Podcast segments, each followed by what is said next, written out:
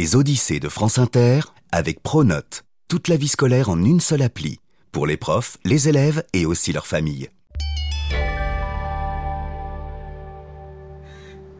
Il y a longtemps, très longtemps, bien avant la merveilleuse invention de la crêpe, le monde était peuplé de chevaliers, de dragons, de magiciens et de fées.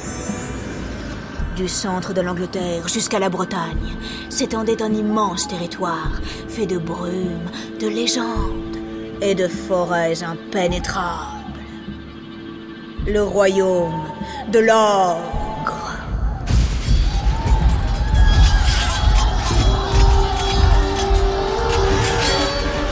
L'époque est trouble, la couronne menacée. Uther Pendragon, le roi, le chef des Bretons, a été assassiné. Après de longs mois de chaos, son fils, le jeune Arthur, a finalement réussi à rétablir la paix. À la demande du magicien Merlin, il a réuni autour d'une grande table ronde les plus valeureux chevaliers du royaume. On les appelle depuis ce jour les chevaliers de la table. Eh bien, ronde, hein Puisque la table est ronde.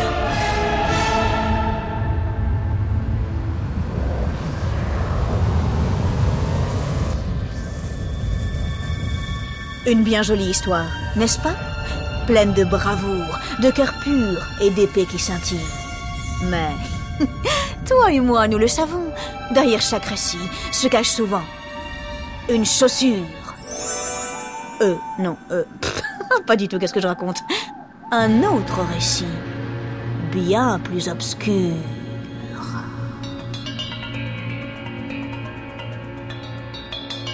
L'héroïne de cette odyssée s'appelle Morgane. C'est une grande fée. Ses pouvoirs sont immenses. Elle peut voler dans les airs et se transformer en animal. Elle a lu tous les livres. Elle connaît les plantes et peut soigner toutes les blessures.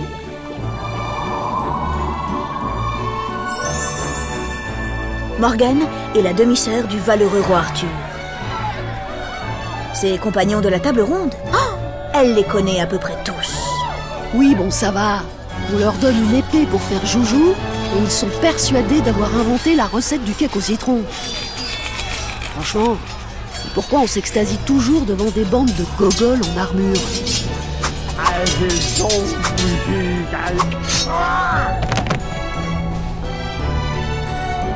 Morgane n'est pas du genre à se laisser impressionner. C'est une femme libre qui n'obéit qu'à elle-même. Elle règne sur l'île d'Avalon, où commence d'ailleurs notre Odyssée. Celui qui pénètre sur l'île d'Avalon bascule dans un autre monde, qui n'est plus tout à fait celui des humains.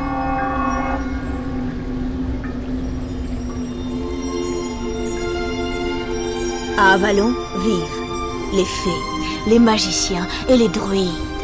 C'est un lieu merveilleux, planté de pommiers, traversé de longues rivières qui éclaboussent le visage en faisant mille poussières de diamants. Lorsqu'elle contemple son royaume, Morgane se sent puissante et pardie. C'est vrai qu'elle l'est. Sans savoir, elle le tient du plus grand des magiciens, Merlin. Morgane, depuis peu, est une femme amoureuse. Elle a donné son cœur au jeune chevalier Guillaumard. Mais la tendresse, hélas, ne répare pas toutes les blessures. Le passé de Morgane est sombre. Il a la couleur du chagrin.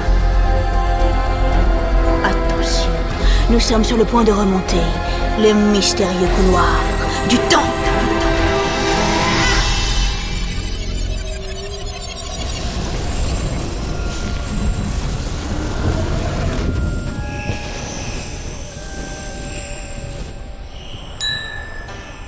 Morgane n'a pas toujours vécu à Avalon. Autrefois, elle aussi habitait le royaume de l'ogre. Elle était alors une tortue. Mais non, une enfant.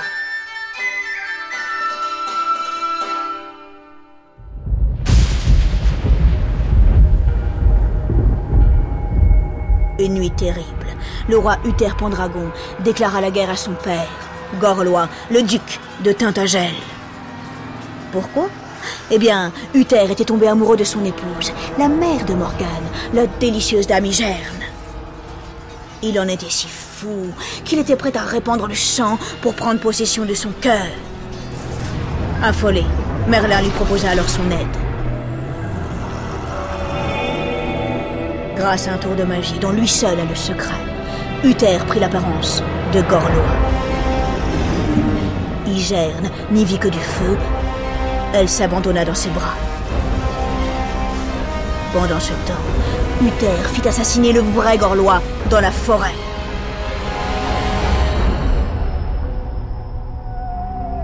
Puis, il épousa Igerne et se débarrassa de la petite Morgane. Fais ton baluchon, ma petite. Tu vas partir loin. Très loin.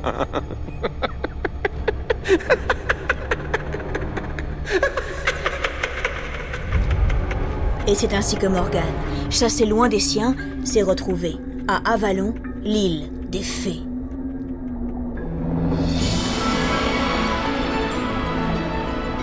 Là-bas, elle s'est tournée vers les sciences et la magie. S'il y a une chose qu'aucun roi ne pourra jamais me reprendre, c'est mon savoir. Morgane, très vite, s'est révélée extrêmement douée. Elle finit par attirer l'attention de Merlin, qui, impressionné par ses talents, décida de lui enseigner ses plus puissants sortilèges. Utilise les forces de l'univers. La nature, c'est elle qui te donnera la puissance. Tu verras, la vie de magicien, c'est génial. On peut se transformer en chèvre, en biche, en oiseau.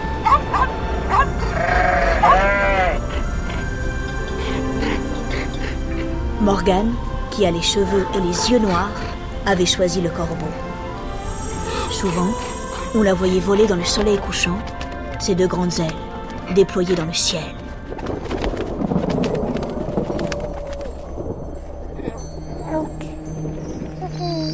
Entre-temps, son demi-petit frère, Arthur, était né.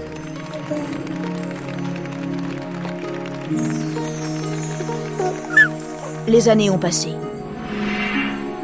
Morgane est devenue une grande fée. Depuis qu'elle a rencontré le jeune chevalier Guillaumard, la vie, heureusement, s'est faite un peu plus douce. Mais enfin, jusqu'à quand? Le chevalier, depuis quelques semaines, se comporte d'une façon bien étrange.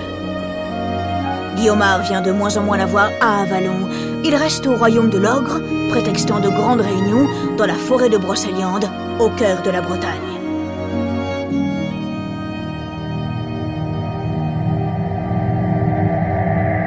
C'est absurde. Les chevaliers n'ont jamais de réunion. C'est sûr, il y a un crocodile sous le palmier. Pour en avoir le cœur net, un soir, Morgane décide de le suivre, en pensée bien sûr, grâce à sa magie.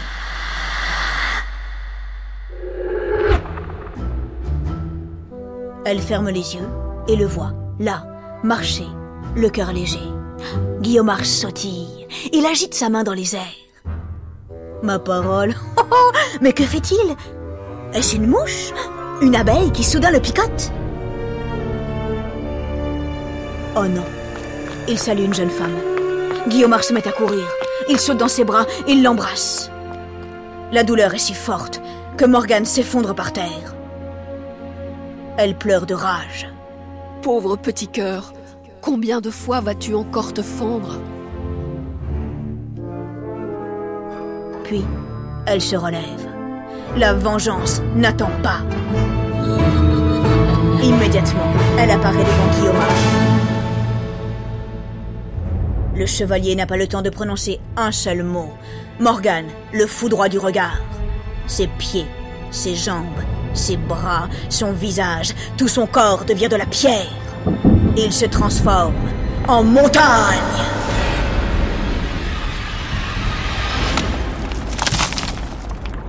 Ah, non. Oh, pardon, excuse-moi. Je n'avais pas bien vu. En minuscule caillou. Oui, Laure. Ce cloporte si insignifiant, j'en aurais fait une montagne? Morgane plaisante. Mais ce n'est qu'une façon de masquer sa douleur. Depuis trop longtemps, elle est trahie, rejetée, blessée. Il est temps que le monde connaisse l'étendue de sa fureur.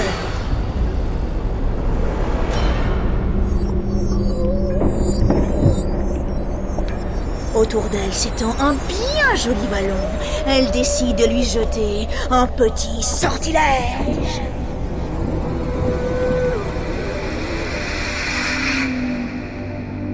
Jolie vallée, tu seras désormais connu sous le nom de Val sans retour. Chaque homme qui te traversera pourra connaître deux sorts. S'il n'a jamais trahi sa dame, il en sortira sain et sauf.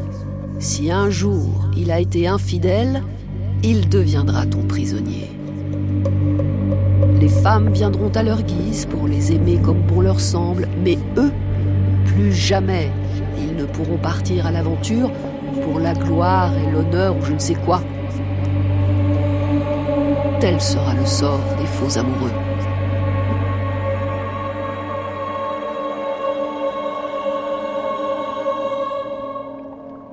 Puis, elle s'en va.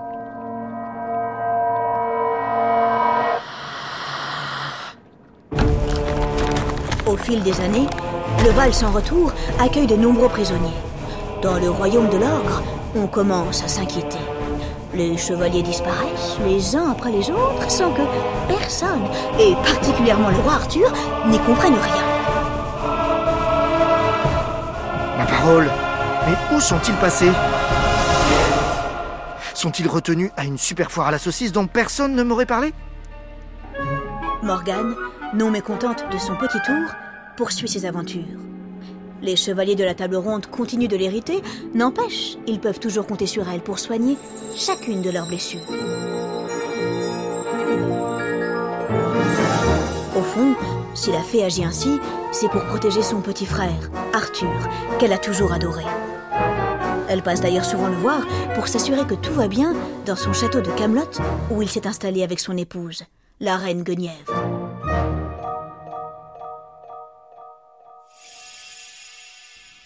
Lors d'une de ces visites, le cœur de Morgane, de nouveau, se met à battre la chamade.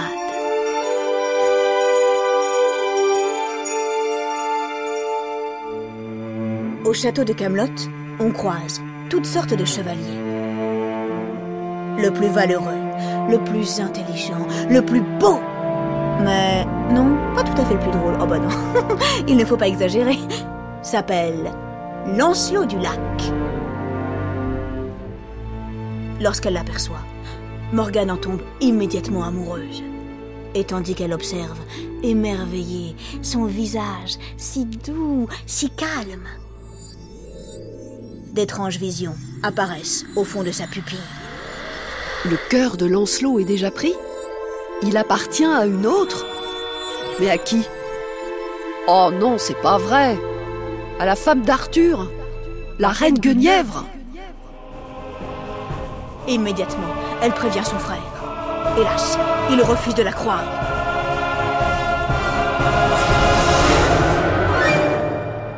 Mais qu'est-ce que tu me racontes? Ma femme et mon plus fidèle chevalier, ils s'aimeraient en secret?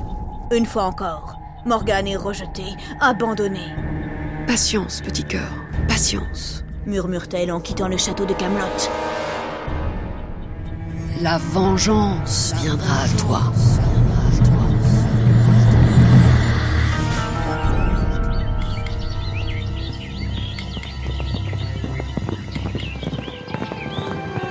Lancelot a passé son enfance dans la forêt de Brocéliande. Il y retourne très souvent. Quelques semaines plus tard, il découvre l'entrée du fameux Val sans retour.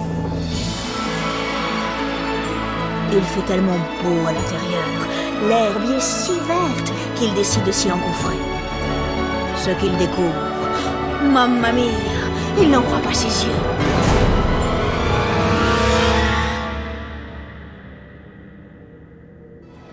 Partout, des chevaliers sans leur armure gambadent le sourire aux lèvres. Ils jouent de la musique, ils boivent des vins délicieux.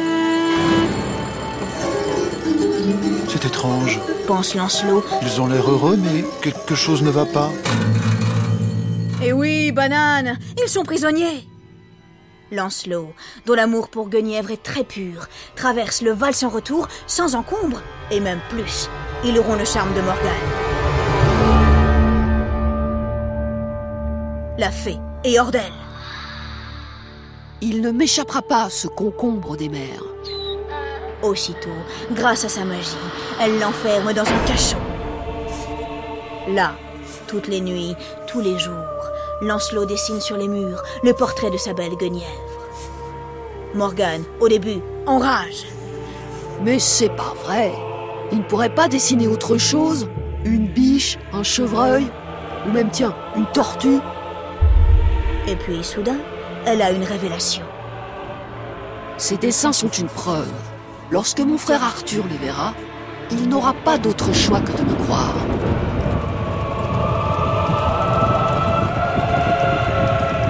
Vite, elle le fait chercher. Entre-temps, Lancelot réussit à s'échapper, mais peu importe. Le plus important pour elle désormais, c'est la réaction de son petit frère. Va-t-il enfin la croire? Hélas, c'est peine perdue. Morgane, comment as-tu pu inventer une ruse si sournoise Tu n'es plus ma sœur. Puis il s'en va en galopant dans un nuage de poussière. Morgane a les jambes en coton. De tous les mauvais tours que lui a joué le destin, celui-ci est sans doute le pire. Cette fois, la coupe est pleine. De quoi? Mais, ma foi, de haine.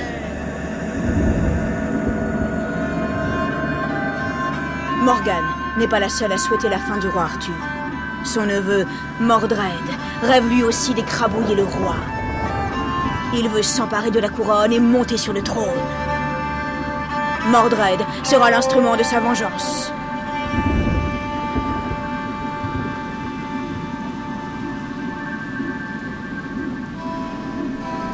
Morgane attise dans l'esprit de son neveu le feu de la violence. Lorsqu'il est enfin prêt, elle l'envoie au combat. Le roi Arthur n'a pas livré bataille depuis fort longtemps, le pauvre est un peu rouillé. Mordred n'en fait qu'une bouchée. Au moment où il lève son épée dans le ciel pour donner le dernier coup, le coup fatal, Morgane sent son cœur se briser.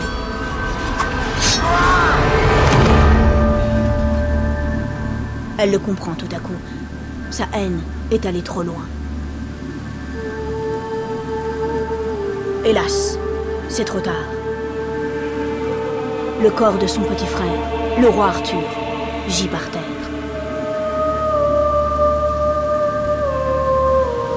Alors Morgane le prend dans ses bras, puis elle l'emporte, loin, sur son nid. À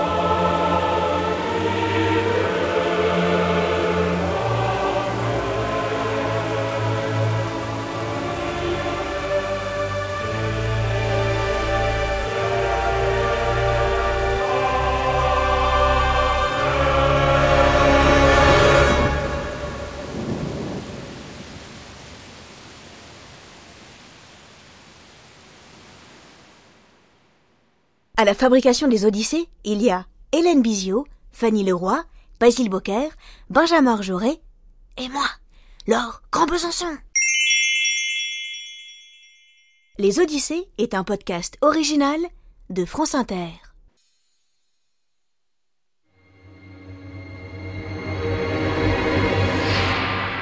La mystérieuse et magnifique forêt de Brocéliande existe-t-elle?